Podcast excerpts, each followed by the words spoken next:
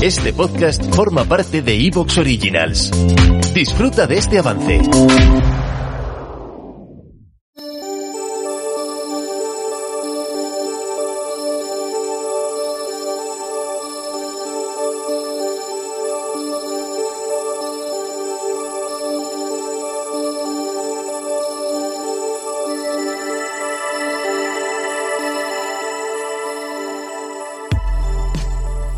Bienvenidos al vuelo del cometa, un espacio para hablar de creación literaria en cualquiera de sus modalidades, un lugar de tertulia en el que contaremos con la participación de invitados que nos darán sus puntos de vista acerca del mundo editorial, ya sea desde la piel de un traductor, un editor o un diseñador de videojuegos.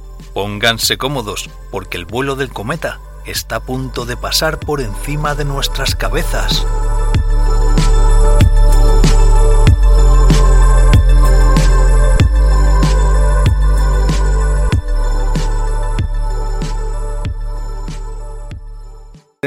Vueltas a dar la Tierra desde que vine a este mundo, a este planeta. Eso no es nada, tío.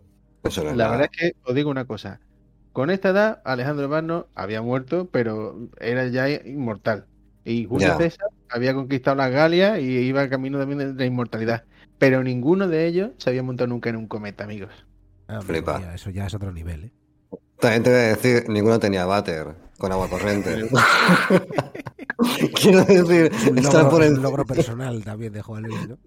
Claro, Digo que tenían dabanasco, macho. claro que sí.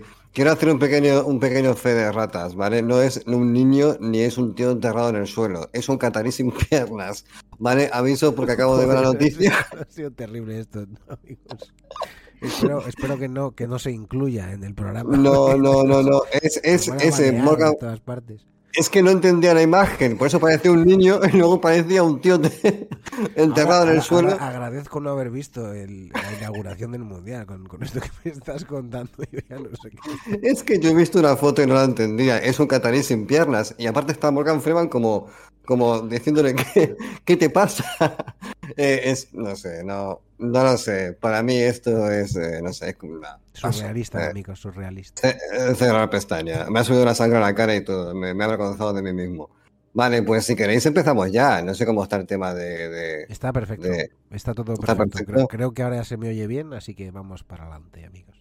Vale, pues bienvenidos al vuelo del cometa. Estamos en un especial super guay de Conan en la cultura popular y nos capitanea, como no podía ser de otra manera, el maestro absoluto, el gran magíster Juan Luis Gomar Hoyos, quien ya fuera en su día el encargado tanto de la creación de Conan y de la biografía de Robert E. Howard a través de Los Ojos de Novalin, en ese triple especial que, bueno, pues fue bastante, bastante aplaudido.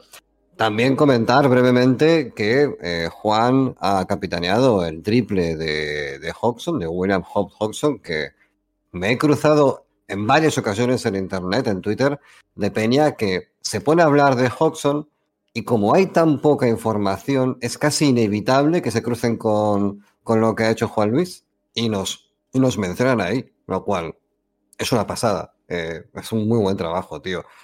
¿Cómo estás, Juan Luis? Bienvenido de nuevo. Pues muy bien, pues muy contento de estar entre vosotros. Y esta experiencia me encanta. Y además, eh, súper contento de compartir el día de mi 45 cumpleaños con vosotros. Muy bien. Tienes 45, pero te das cuenta de que siempre podría ser el hijo de Borges, porque Borges podría ser el padre de todos nosotros. Sí, Eso es nunca se pierde, nunca se pierde. Muy bien, tío, enhorabuena. ¿Qué pasa, Nocturnis? ¿Cómo estás?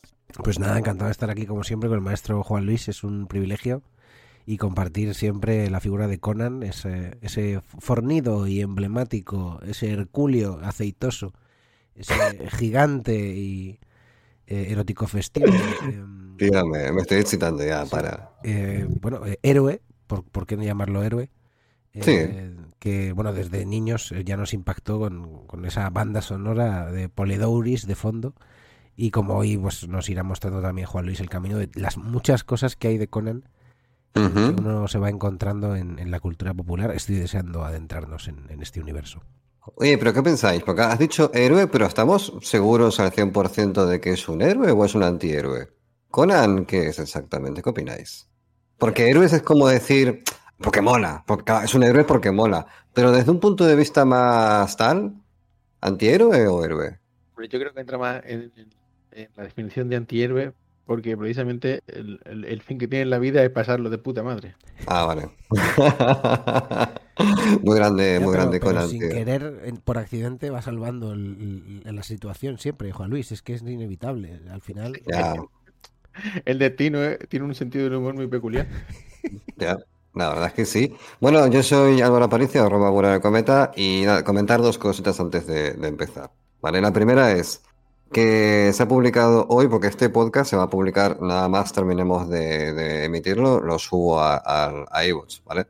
Y para la gente de iVoox, ahora mismo estamos en el Twitch de Noviembre Nocturno, todos los domingos a las 20.30. Eh, se ha publicado en Catábasis el especial que hemos hecho con Noviembre Nocturno y con el cisne más negro de Diego Soler sobre las granjas de bebés. Es un tema bastante espinoso de la Inglaterra victoriana, así que tenéis por un lado el programa que Alberto le dedicó a Amparo Montejano para en noviembre para este tema y hoy hemos subido ya el, Catabasis la segunda parte. Según me dijo Diego, el martes estará en el cisne más negro eh, la tercera pieza de, de este triple entente, que es un poco lo que hicimos también con, eh, con los cantos de Maldoror, que quedó bastante simpático porque es una obra bastante rara y bueno, pues a lo mejor juntando fuerza, ese tipo de temas eh, se dan más a conocer. Y lo segundo es que mm, ya está la, ya está Transnegro Libro. A Transnegro Libro ya está, Orcini Press Web. Vais ahí, buscáis Mandanga y tenéis a Transnegro. Ya la saga radiata vuelve a la vida poco a poco Así que es cuestión de tiempo que llegue atrás rojo. Que el otro día había, estábamos ahí celebrando, ah, atrás negro, y viene uno y dice, bueno, ¿y atrás rojo dónde coño está? Yo me quedé, bueno, señor, suélteme el brazo, déme tiempo, déjeme respirar. Eh, seguramente año que viene, si todo va bien. Eso es como, no se sabe. ¿Vale? Así que, dicho todo esto, vamos a empezar ya el tema de hoy. Juan, eh, este tema en concreto, yo si no recuerdo mal, acabamos el, triple especial de Novalin. Bueno, hablo de Novalin porque ese es el, punto de vista de ella, que es lo que hace tan especial e interesante esos programas. Son muy dulces porque habla desde el punto de vista de alguien que quiere mucho a quien está cayendo en desgracia por situaciones vitales muy desgraciadas, como puede ser el fallecimiento de su madre y también por la obsesión con la cual coge la profesión de, escribir. Y a partir de ahí, cuando acabamos, creo que comentamos brevemente, oye, ¿y la figura de Conan en cómic y películas qué pasa? Porque tenemos, a nivel de películas, voy a decir a voleo, creo que hay tres, no estoy seguro de si hay más. Está Conan 1 el Destructor, Conan, oh no, perdón, el Bárbaro, y luego Conan el Destructor, o algo así, bueno, las dos primeras, las viejas. Y luego está la nueva con el Momoa, que para los amantes de Conan es la más fiel a la obra de, Robert de Howard. estoy adelantando acontecimientos para que sepáis un poco cuál fue el proceso mental de, gestión de, este programa, que quizás se partan dos, ya veremos. Y luego el tema del cómic es que había que pasar por ahí. O sea, es, es, es impepinable. Hay que pasar por la parte del cómic. Y ya veremos si entramos en la serie de animación. Eso depende de ti, Juan, porque hay una serie de animación de Conan que es cojonuda.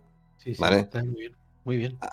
Bueno, realmente el, programa está concebido como eh, Conan en la cultura popular y, más que una historia de Conan, yo creo que es una historia de, cómo evoluciona la cultura popular, de cómo esa figura que aparece en revistas Pulp, que no tiene nombre, acaba siendo un icono de sociedad y aparece en el GIF que ha puesto Alberto combinado con Kate Winslet en Titanic. Eso es lo que hace la cultura popular.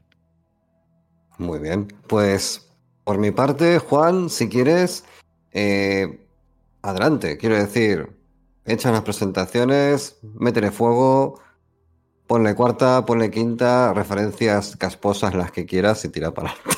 Sin pues miedo.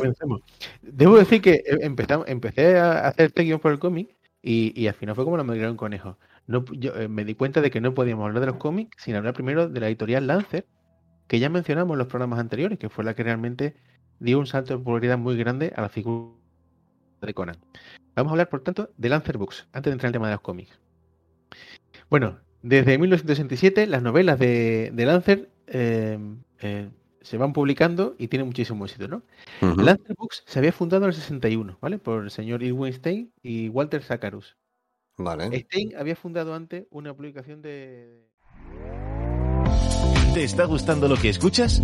Este podcast forma parte de Evox Originals y puedes escucharlo completo y gratis desde la aplicación de Evox.